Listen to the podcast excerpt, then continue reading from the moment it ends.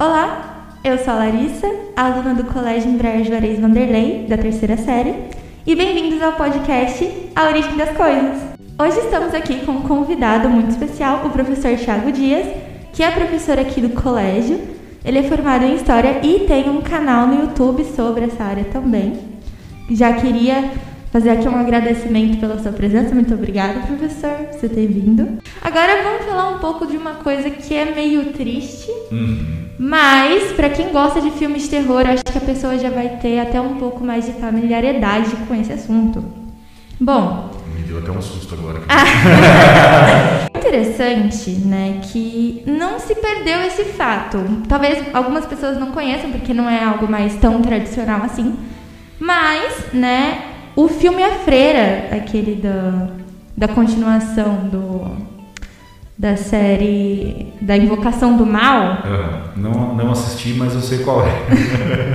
Pra quem é fã de filmes de terror como eu, com certeza você vai ter reparado isso, porque é algo, não dando spoiler pra quem nunca viu o filme, mas faz parte ali do, do roteiro, é uma coisa até muito importante, é um fator bem é, importante na questão do, do roteiro do filme, que é, tem aquele sininho, quando a gente tem a parte da cena do cemitério, tem um sino, sempre tem vários sininhos é, ali quanto sempre as cruzes ou ali das estátuas do, do cemitério ali das freiras. Uhum.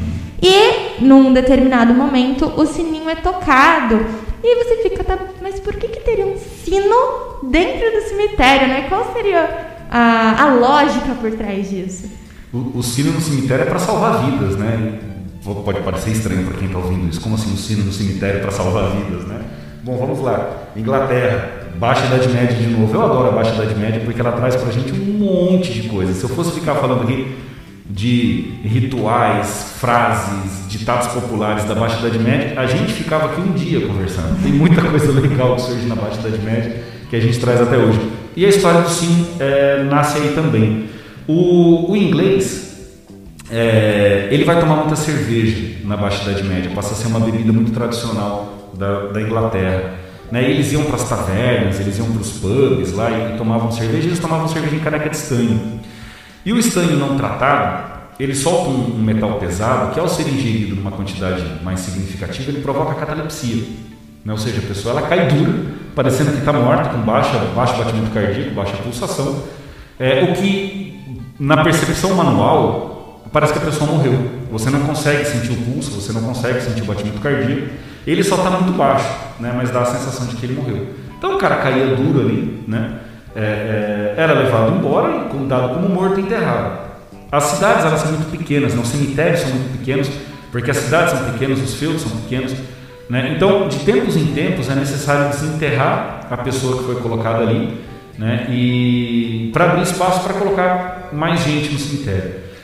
E eles começaram a perceber uma frequência muito grande de caixões, e o, o caixão, ele tem esse nome caixão, porque de fato ele era uma caixa grandona. né? Era uma caixa de madeira, quadradinha, retangular, que você punha a pessoa ali e pregava né, essa caixa, punha dentro da terra e, e enchia de terra. Então eles precisavam daquele espaço. E eles tiravam o caixão e abriam o caixão para reaproveitar a madeira, e a pessoa que estava ali dentro, ela estava de barriga para baixo, ela estava de lado, a tampa do caixão estava toda arranhada. Então os caras perceberam que eles estavam enterrando gente viva. Né? E eles não sabiam muito bem por que eles estavam enterrando gente viva. E dessa suspeita de estarem enterrando gente viva nascem dois costumes. O primeiro, o do velar o corpo. Né? O cara morreu, morreu, não sei se morreu. Então bota ele em cima de uma mesa e fica olhando.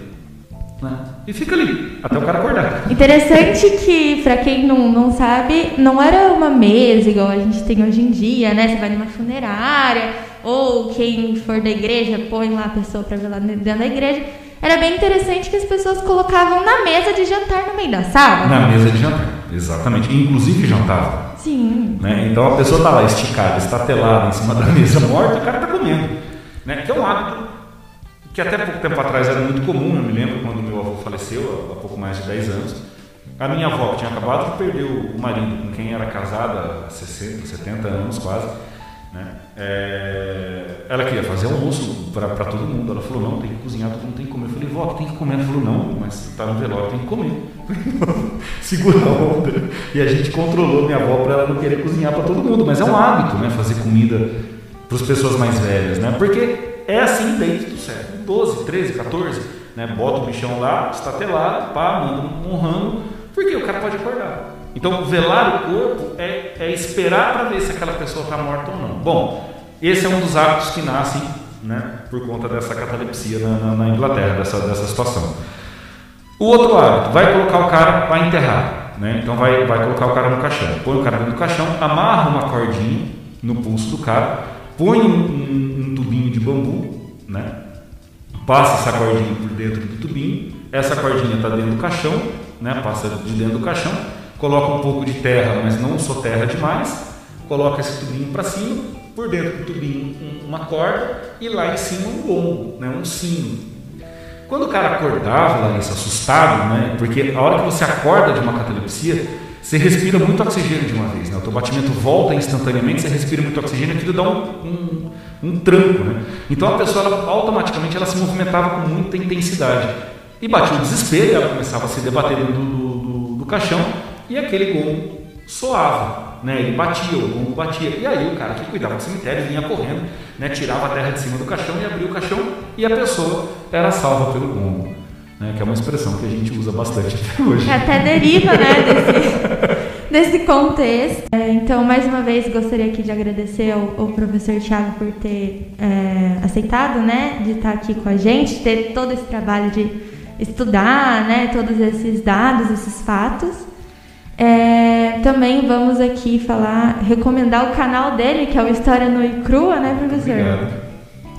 É um canal muito interessante, então se você também quer saber outras curiosidades, né, que muita coisa mais além do que esse podcast, até sobre a Baixa Idade Média, que tem tanta história por trás. Então lá no YouTube o canal dele é o História no e Crua. E, bom, é, acho que é isso. Eu espero que a gente tenha atiçado um pouco a sua curiosidade e agora também você possa olhar para outras coisas que a gente tem no nosso dia a dia e que a gente talvez nunca pare para pensar como surgiu ou como aquilo é importante para a gente, né? Como aquilo é essencial. Exatamente, exatamente. Obrigado, Larissa. Obrigado pelo convite. Prazer estar aqui com você. Né, o canal lá, youtube.com.br História Crua. Tem uma playlist com curiosidades, inclusive. É, sem era beira, a história do Até Brutos, né? Se Júlio César falou ou não, eu não vou dar as respostas dessas coisas pro pessoal ir lá. Né, quem está escutando a gente daqui é que tá gostando do papo, né? Então dá uma esticadinha lá no YouTube e vê esses vídeos. Né? Vai, ser, vai ser bem bacana receber mais gente por lá. É, eu tenho uma aula ao vivo também toda quinta-feira, às sete e meia da noite, é um curso gratuito voltado para pessoas que estão em isolamento com dificuldade de estudar, mas mantêm o seu sonho de entrar numa universidade pública. Eu criei esse curso gratuito, né, com aulas semanais, então toda quinta, sete e meia, aulinha de uma hora mais ou menos. Né, já sai com é, a aula, exercício, fichamento, uma coisinha completa para ajudar a galera.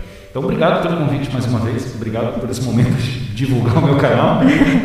e, e, queria dizer que é um prazer. Sempre que precisar, estou por aqui. Vai ser muito gostoso conversar sobre história, eu adoro. É, então, bom, muito obrigada por você que está nos ouvindo até agora. E esse foi o podcast A Origem das Coisas. Valeu!